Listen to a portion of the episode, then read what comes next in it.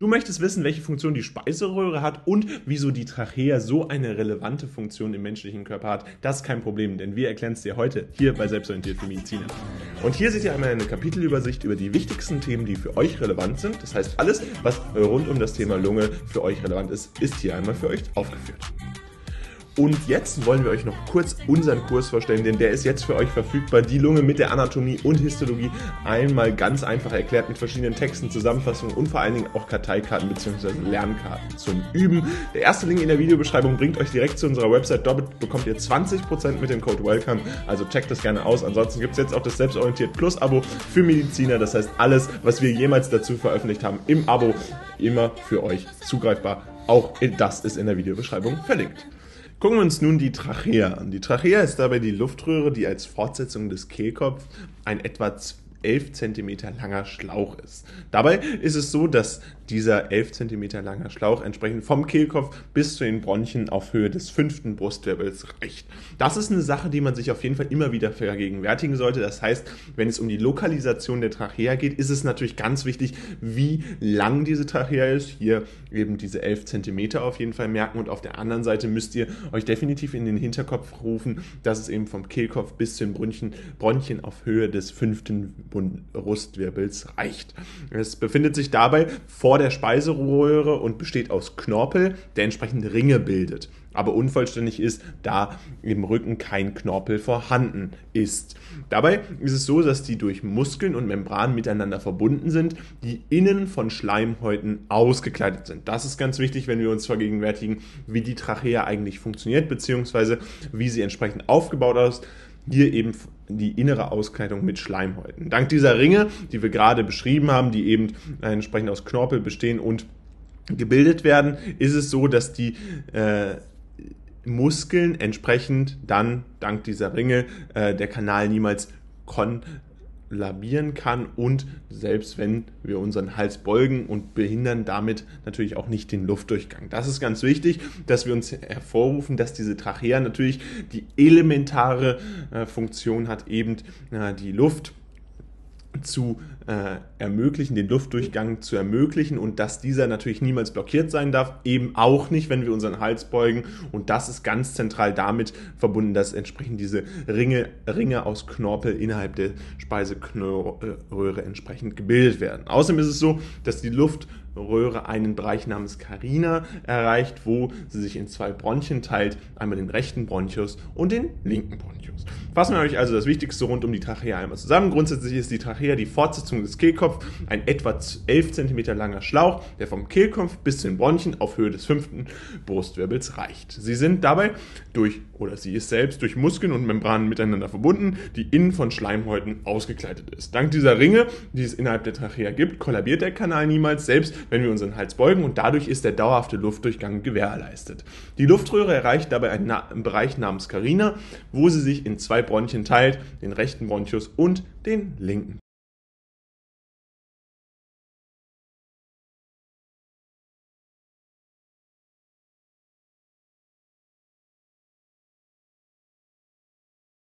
Gucken wir uns nun die verschiedenen Bronchien an. Bronchien sind dabei grundsätzlich Röhren, die den Lufttransport unterstützen und Teil des Atmungssystems sind. Dabei gibt es zwei Hauptbronchien, einmal den rechten und den linken Hauptbronchus. Und jeder von ihnen löst sich dabei von der Luftröhre und verbindet sich mit der Lunge und verzweigt sich in Kanäle unterschiedlicher Größe. Hier ist entsprechend wichtig hervorzuheben. Entsprechend dieser Lokalisation, also des rechten und des äh, linken Hauptbronchus, haben wir dann entsprechend auch eine Verbindung zu der Lunge, denn jeder Bronchus ist mit einer der beiden Lungenflügel entsprechend verbunden und dann haben wir entsprechend diese unterschiedlichen Kanäle, die dann als Verzweigung dienen. Diese haben ihre Wand aus unvollständigen Knorpelringen nach hinten wie in der Luftröhre, aber vollständig, wenn sie in die Lunge eintreten. Also ein zentraler äh, Unterschied, um auch entsprechend unterscheiden zu können, habe ich den Bronchus vorliegen oder habe ich eben die Luftröhre äh, vorliegen, ist eben auch diese Vollständigkeit äh, der äh, Knorpelringe, die entsprechend in der Rohr, äh, Hin äh, Luftröhre entsprechend vorhanden sind, aber eben nicht vollständig ausgebildet werden. Dabei ist ganz wichtig, dass entsprechend wenn sich die Bronchien dann mit der Lunge verbinden, sich entsprechend kleinere Bronchien bilden. Zweige des Bronchialbaums nennt man das Ganze auch. Wir haben also eine Aufteilung in kleinere Bronchien und wenn sie sich dann teilen, erhalten sie unterschiedliche Namen. Je nachdem, wo sie sich befinden, haben wir da ganz unterschiedliche Teile des Bronchialbaums. Das wollen wir euch jetzt nicht alles einzeln vorlesen. Da ist es eben auch Kern äh, der Idee, dass ihr euch das einmal in einem Bild, in einer Abbildung nochmal genau anguckt und das dann entsprechend aufholt. Außerdem ist es so, dass die Hauptbronchien sich in Lappenbronchien aufteilen und diese dann in Segmentbronchien. Insgesamt gibt es dabei 28 äh, Segmente, die man unterteilen kann, bis wir entsprechend dann die Endbronchiolen erreichen, die den äh, Endteil des leitenden Teils der Luft dann entsprechend darstellen. Das heißt, äh, am Ende finden wir die Endbronchiolen, wo wir dann den Abschluss von Luftröhre bis dann durch die verschiedenen beiden Bronchien bis dann zum Endbronchus dann erreichen. Fassen wir euch das Wichtigste rund um die Bronchien einmal zusammen. Dabei ist es so, dass es zwei Hauptbronchien gibt, einmal rechts und links. Jeder von ihnen löst sich dabei von der Luftröhre und verbindet sich dann anschließend mit der Lunge. Jeder Bronchus ist mit einer eigenen Lunge verbunden, also einem äh, entweder der rechten oder der linken Lunge. Und dabei haben wir unterschiedliche Kanäle unterschiedlicher Größe, die dann hier von Relevanz sind. Diese haben in ihrer Wand aus unvollständigen Knopperringen nach hinten hin wie in der Luftröhre, aber vollständig, wenn sie entsprechend in die Lunge eintreten. Wenn sich die Bronchien dabei mit der Lunge verbinden, teilen sie sich in kleinere Bronchien auf und da haben wir dann entsprechend diesen sogenannten Bronchialbaum, der dann in unterschiedliche 28 Segmente aufgeteilt werden kann und bis entsprechend zum Endbronchus dann vorliegt. Gucken wir uns nun den Bronchus, At den Atmungsbronchus und entsprechend auch die Alveolen an. Dabei ist es so, dass beim Bronchus die Schleimhaut des Bronchus von einem bewimperten pseudostratifizierten Epithel und seiner Lamina propria von Bindegewebe mit elastischen Fasern und einer elastischen Membran gebildet wird. Außerdem ist es so, dass die Submucosa entsprechend lockeres Bindegewebe enthält, während die Muskulatur einer, eines vollständigen Rings aus glatten Muskelfasern bildet, der sich dann im Knorpel findet. Der Knorpel ist dabei ein hyaliner Knorpel und bildet eine von kollagenreichen Bindegewebe umschlossene Platte mit knorpelnahen Schleimdrüsen. Und dabei ist es so, dass wir die Atmungsbronchiolen nun haben. Diese haben Taschen an ihrer Wand, die die Alveolen sind. Es gibt drei verschiedene Unterteilungen von respiratorischen Bronchiolen, in denen die Anzahl der Alveolen zunimmt. Sie haben ein niedriges Säulenepithel mit Bronchiolen und Flimmerzellen, das dann entsprechend von Bindegewebe und einer anhaftenden Muskelschicht bedeckt ist. Und die Alveolen sind selbst sackförmig und von Kapillaren umgeben. Und hier findet der Gasaustausch zwischen Blut und Luft statt. Sind durch ein intraalveoläres Septum voneinander getrennt, durch das dann entsprechend Blutkapillargefäße zirkulieren können, die von den Blutgefäßen abgeleitet sind. Lungenarterien und Lungenvenen finden wir dann an ihrem Treffpunkt entsprechend äh, vor. Hier findet dabei der Austausch statt. Das CO2, das aus den Lungenarterien kommt, durchquert die Wände der Kapillaren und der Lungenbläschen, um sich in ihnen niederzulassen und durch Ausatmen nach außen dann ausgestoßen zu werden. Und das O2, das wir dann einatmen, tut entsprechend denselben Weg, tut das entsprechend im gleichen. Die Operation ist dann ins in, in die entgegengesetzte Richtung vorhanden, wobei die Alveolen in die Lungenvenen übergehen, die sauerstoffreiches Blut zum Herzen und durch den Körper entsprechend transportieren. Da seht ihr das nochmal zentral zusammengefasst. Gucken wir uns nun also nochmal die Zusammenfassung an. Was ist wichtig? Die Schleimhaut des Bronchus wird von einem bewimperten, pseudostratifizierten Epithel und seiner Lamina propria von Bindegewebe mit elastischen Fasern und einer elastischen Membran gebildet.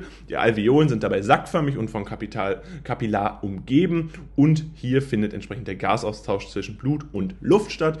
Das CO2, das aus den Lungenarterien kommt, durchquert dabei die Wände der Kapillaren und der Lungenbläschen, um sich in ihnen niederzulassen, durchquert die Wände der Kapillaren dann entsprechend durch Ausatmen nach außen äh, wird es dann ausgestoßen zu werden und dann das O2, das wir einatmen, tut entsprechend dasselbe. Gucken wir uns nun die Histologie der Lunge einmal ganz genau an. Dabei ist es ja so, dass die Alveole im Inneren durch Epithel gebildet wird, das aus zwei Arten von Alveolarzellen besteht, nämlich letztendlich aus Typ 1 Pneumozyten, die die Alveolarwand bilden und Typ 2 Pneumozyten, die Flüssigkeit produzieren. Alveolar, in dem sich der Surfaktantfaktor befindet, ein oberflächenaktives Mittel aus Phospholipiden und Lipoproteinen, dessen Funktion darin besteht, die Oberflächenspannung der Alveolarflüssigkeit zu verringern, wodurch dann entsprechend wir hier die Funktion haben, dass das Kollabieren der Alveolen verhindert werden kann. Also auch das ist entsprechend ein ganz zentraler Bestandteil der Histologie der Lunge. Dabei kann man die äh, zwei Zellen nochmal unterscheiden, nämlich einmal die Alveolarzellen vom Typ 1, ein, äh, diese sich durch ein einfaches Plattenepithel auszeichnen, durch einfache Plattenepithelzellen, die eine fast durchgehende Auskleidung in der Alveolarwand bilden. Die dünnen Typ 1 Alveolarzellen sind dabei der Hauptort des Gasaustausches und haben damit natürlich eine zentrale äh, Relevanz entsprechend für die Funktion der Lunge. Dann gibt es noch die Typ 2 Alveolarzellen. Sie werden dabei auch als Septumzellen bezeichnet, sind seltener und zwischen Alveolarzellen vom Typ 1 angeordnet. Sie sondern also Alveolarflüssigkeit ab, das hatten wir gerade schon mal angesprochen, die dann die Oberfläche zwischen den Zellen und der Luft feucht halten und die Alveolarflüssigkeit, das ist vielleicht noch wichtig, enthält dabei Tensid. Und damit kann dann entsprechend die kapillare Alveolenbarriere entsprechend Bestand haben. Außerdem gibt es noch die Luft-Blut-Barriere, die wiederum aus abgeflachtem Zytoplasma aus Endothelzellen besteht, zwei Basallaminae und abgeflachten Zytoplasma aus flachen Alveolarzellen, wodurch dann entsprechend die Luft-Blut-Barriere histologisch gebildet werden kann. Und dann gibt es noch die Alveolar-Makrophagen. Sie sind sehr fressaktive äh, Zellen, also aktive Fresszellen und bewegen sich frei auf dem oberflächlichen Film der Atemwege. Sie sind dabei dafür verantwortlich, Mikroorganismen und Staub zu entfernen und eingeatmete Partikel zu reinigen. Sie halten Außerdem, und das ist letztendlich die Konsequenz von diesem Staubentfernen, Mikroorganismen zu entfernen und eingeatmete Partikel zu reichen, sie halten die Atmungsfläche, Oberfläche entsprechend steril. Und dann gibt es noch die Pleura. Die Pleura ist eine dünne Gewebsschicht, die die Lunge und die Innenwand der Brusthöhle auskleidet. Es schützt und polstert dabei die Lunge. Die Pleura sondert dabei eine kleine Menge Schmierflüssigkeit ab, die dann eine reibungslose Bewegung der Lunge in der Brusthöhle während des Atmens ermöglicht. Warum ist das wichtig? Wir müssen uns ja immer wieder auch hervorheben, warum entsprechend bestimmte Funktionen überhaupt bestehen. Und hier ist es natürlich ganz wichtig, dass wir entsprechend eine enorme Bewegung der Lunge immer wieder haben beim Inspirieren, beim Expirieren, also beim Ein- und Ausatmen. Und damit diese Bewegung reibungslos ablaufen kann, haben wir entsprechend die Pleura als dünne Gewebschicht, die dann entsprechend diese Schmierflüssigkeit ab sondern kann histologisch handelt es sich dabei um eine seröse Membran, also Mesothel und submesotiales Bindegewebe. Dabei haben wir eine interne viszerale Schicht oder auch die Lungenpleura genannt, was dann die Auskleidung der Lunge ermöglicht eine Scheitelschicht, wobei wir hier die Auskleidung der Innenseite der Brustwand meinen und die Pleurahöhle und die steht entsprechend zwischen diesen beiden Schichten, um dann diese reibungslose Bewegung hier zu ermöglichen. Fassen wir euch das Wichtigste nochmal zusammen. Grundsätzlich ist es so, die Alveole im Inneren wird durch Epithel gebildet, das aus zwei Arten von Alveolarzellen besteht. Typ 1 Pneumozyten, die die Alveolarwand bilden und in der dann entsprechend auch der Gasaustausch stattfindet und Typ 2 Pneumozyten, die entsprechend Flüssigkeit produzieren. Dann gibt es die Luft-Blut-Barriere, die besteht aus abgeflachten Zytoplasma aus Endothelzellen, zwei Basallaminae und abgeflachten Zytoplasma aus flachen Alveolarzellen. Dann gibt es die Alveolarmakrophagen, die eine wichtige Rolle haben, denn sie sind sehr fressaktive Zellen, aktive Fresszellen und bewegen sich frei auf dem oberflächlichen Film der Atemwege. Sie sind dabei für, dafür verantwortlich, Mikroorganismen und Staub zu entfernen und eingeatmete Partikel zu reinigen. Sie halten die Atmungsoberfläche außerdem steril. Die Pleura ist eine dünne Gewebschicht, die die Lunge und die Innenwand der Brusthöhle auskleidet und damit letztendlich dann außerdem diesen reibungslosen Ablauf der Bewegungen der Lunge ohne Probleme ermöglicht. Und das ist es nun auch schon wieder mit unserem Video. Wir hoffen, es hat euch gefallen. Falls dem so ist, lasst gerne ein Abo und ein Like da. Außerdem könnt ihr auch gerne unseren Kurs auschecken. Der ist jetzt für euch in der Videobeschreibung entsprechend verlinkt. 20% gibt es da mit dem Code WELCOME. Auch unsere neuer Abo für euch als Medizinerinnen ist natürlich jetzt verfügbar. Also checkt es aus. Zweiter oder dritter Link in der Videobeschreibung. Und dann sehen wir uns ganz bald wieder. Haut rein und ciao.